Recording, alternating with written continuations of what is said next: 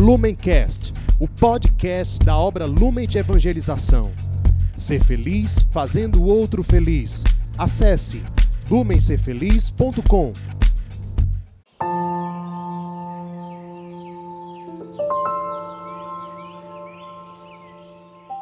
Olá, meus irmãos. Hoje é dia 14 de outubro, quarta-feira. Nós estamos reunidos em nome do Pai, do Filho e do Espírito Santo. Vinde, Espírito Santo, enchei os corações dos vossos fiéis e acendei neles o fogo do vosso amor. Enviai, Senhor, o vosso Espírito, e tudo será criado, e renovareis a face da terra. Oremos. Ó Deus que instruíste os corações dos vossos fiéis, com a luz do Espírito Santo, fazei que apreciemos retamente todas as coisas, segundo o mesmo Espírito, e gozemos sempre de Sua consolação, por Jesus Cristo, Senhor nosso. Amém. Ave Maria, cheia de graça, o Senhor é convosco.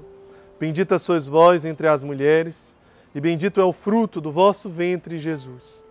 Santa Maria, Mãe de Deus, rogai por nós, pecadores, agora e na hora de nossa morte. Amém. Evangelho de Jesus Cristo, segundo Lucas. Glória a vós, Senhor. Disse Jesus aos fariseus: Ai de vós, fariseus, que pagais o dízimo da hortelã, da arruda e de todas as hortaliças, mas deixais de lado a justiça e o amor de Deus. Era preciso fazer estas coisas, sem omitir aquelas. Ai de vós, fariseus, que gostais de ocupar os primeiros lugares nas sinagogas e as saudações nas praças públicas. Ai de vós, porque sois como sepulcros que não se notam e sobre os quais a gente pisa sem saber. Um dos doutores da lei tomou então a palavra e lhe disse: Mestre, falando assim, tu nos ofende a nós também. Respondeu Jesus: Ai de vós também, doutores da lei, porque estáis impondo às pessoas fardos impossíveis de carregar, ao passo que vós mesmos nem com um dos dedos os tocais palavra da salvação. Glória a vós, Senhor. Jesus ele é muito direto no evangelho de hoje. Direto e duro. E duro com os fariseus. Então hoje, de uma forma muito clara, nós somos chamados a nos colocar no lugar dos fariseus. Porque nós não somos ou joio ou trigo. As pessoas, os seres humanos não são assim. Às vezes a gente cai na tentação de julgar as pessoas como joio. Aqueles são joio, aqueles são os fariseus. E nós, quem somos? Os santos? Nós precisamos entender que podem e provavelmente existem atitudes farisaicas em nós. O evangelho de hoje, ele só consegue fazer sentido, ele só consegue penetrar o nosso coração e a nossa alma se nós aceitamos esta verdade. Aceitamos a verdade de que sim, existem atitudes farisaicas, hipócritas em nós. Que nós precisamos deixar o evangelho de hoje nos tocar e transformar. Porque se nós não reconhecemos isso, o evangelho não consegue transformar nada. A gente lê o evangelho julgando os outros e pensando nos outros. O evangelho não consegue tocar a misericórdia de Deus não consegue encontrar a nossa miséria, porque nós nos achamos muito santos e pensamos que os fariseus são os outros, quando dentro de nós existem sim atitudes farisaicas. Jesus, ele usa uma expressão muito dura quando ele chama os fariseus de sepulcros não assinalados. Os sepulcros, eles tinham sinais no chão. Quando Jesus disse que os fariseus eles são como sepulcros não assinalados, que nós pisamos sem saber que nós estamos pisando, significa que são sepulcros escondidos, são farsantes, são sepulcros que não parecem sepulcros, mas são sepulcros, porque por, por dentro existe podridão. E Jesus sabe porque ele nos conhece por dentro. Então ele sabe qual a podridão existe dentro de nós.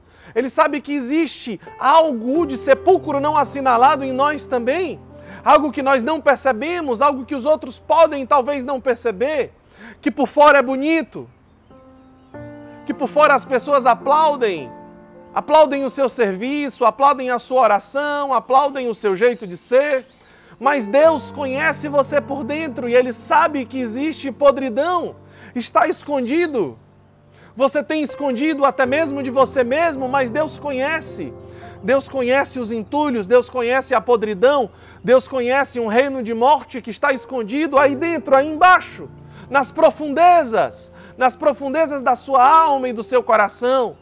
Que você disfarça com um sorriso, que você disfarça com um serviço, que você disfarça com uma máscara, que você disfarça com um cargo, mas que existe essa podridão escondida dentro de você. E que se você reconhecer, você vai dar o primeiro passo para que a misericórdia te alcance e transforme esta morte em vida. E que não, que não exista mais morte dentro de você. Jesus, ele tira a máscara dos fariseus ele fala diretamente e publicamente com os fariseus, porque ele deseja tirar as máscaras. E nós nos incomodamos quando as nossas máscaras são arrancadas. Porque com as nossas máscaras nós nos, nós nos acomodamos. Nós nos sentimos bem com as nossas máscaras. Nós não nos expomos naquilo que está guardado e escondido dentro de nós, mas Jesus vem no dia de hoje arrancar as máscaras ele vem nos dias de hoje colocar para fora aquilo que está morto. Ele vem colocar para fora a podridão, desde que você reconheça e você o ajude a transformar esta morte em vida. Hipocrisia vem da palavra hipócrisis, que significa máscara. Tirando as máscaras, a hipocrisia morre. Não, não adianta nós conhecermos toda a doutrina, não adianta conhecermos toda a liturgia, não adianta termos toda a formação, todo o conteúdo, todo o conhecimento, não adianta todos os jejuns, não adianta todas as orações, não adianta toda a postura, não adianta as regras, não adianta as exigências que você faz sobre si e sobre os outros, se falta amor se você não é capaz de amar como Deus criou você para amar. Jesus diz: era preciso fazer estas coisas. Ótimo que você tenha conhecimento, ótimo que você conheça sobre a liturgia, ótimo que você aprofunde a doutrina, ótimo que você conheça o Evangelho do início ao fim, ótimo. Era preciso fazer estas coisas sem omitir aquelas, o amor a Deus, o amor a Deus. Como que eu tenho praticado este amor? Como que eu tenho praticado esta misericórdia? Como que eu tenho olhado para os meus irmãos? Ou talvez não tenha nem olhado porque eu olho tanto para mim, eu olho tanto para as regras e para as leis em mim mesmo, que esqueço de olhar para as necessidades do meu irmão que passa do lado, que acorda comigo, que dorme. Ou para outros que não têm onde dormir? Aonde está a minha solidariedade? Como que eu tenho me feito um com as pessoas, com os meus irmãos, especialmente com os mais abandonados, com os mais esquecidos, com as crianças abandonadas, com os órfãos, com os pequeninos, os pequeninos de Deus. Como que eu tenho amado. O Evangelho de hoje nos convida a uma profundíssima reflexão.